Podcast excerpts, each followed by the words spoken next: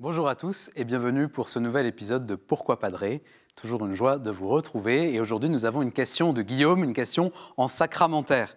Jésus-Christ ayant simplement demandé un baptême au nom du Père et du Fils et du Saint-Esprit, un baptême dans l'eau, d'où vient le baptême avec onction d'huile? Il me semblait que le baptême ne consistait qu'en un baptême d'eau.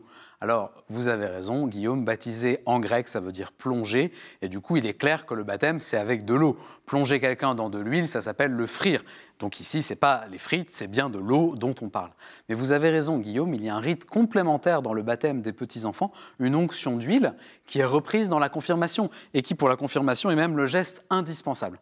Alors, il faut refaire un peu d'histoire pour bien comprendre. Au début, il n'y avait qu'une seule célébration faite par l'évêque. La personne était plongée dans l'eau, au nom du Père et du Fils et du Saint-Esprit.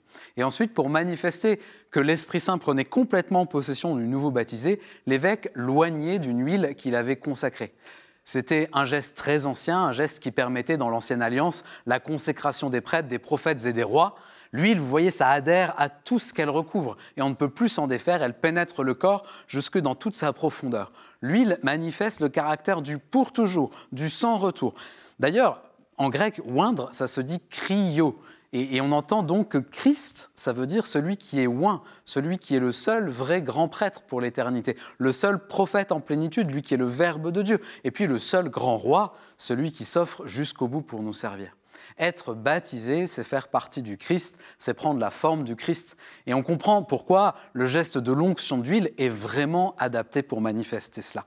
Mais le temps passant dans l'histoire, les communautés chrétiennes étant de plus en plus dispersées, l'évêque ne pouvait plus baptiser tout le monde. Et c'est là que le sacrement de confirmation a pris toute sa place comme rituel pour manifester que le don du baptême trouve sa plénitude dans la rencontre avec l'évêque. Parce qu'il manifeste, cet évêque, notre appartenance à l'Église, corps du Christ, qui est toujours plus large que la première expérience que nous pouvons en faire dans une communauté locale.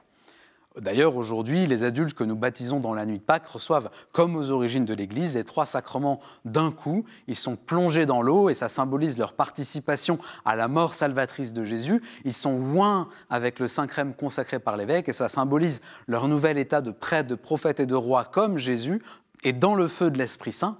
Et puis enfin, ils reçoivent l'Eucharistie qui nourrit leur nouvel état dans lequel ils ont été constitués. Voilà, j'espère que les choses sont un peu plus claires. Cher Guillaume, merci pour votre question sur les sacrements d'initiation. Merci pour toutes vos questions, chers téléspectateurs. Vous pouvez nous les envoyer par email à cette adresse pourquoipadré.com ou bien sur les réseaux sociaux. Et vous retrouverez cette vidéo et toutes nos vidéos sur ktotv.com. Bonne journée à tous et à bientôt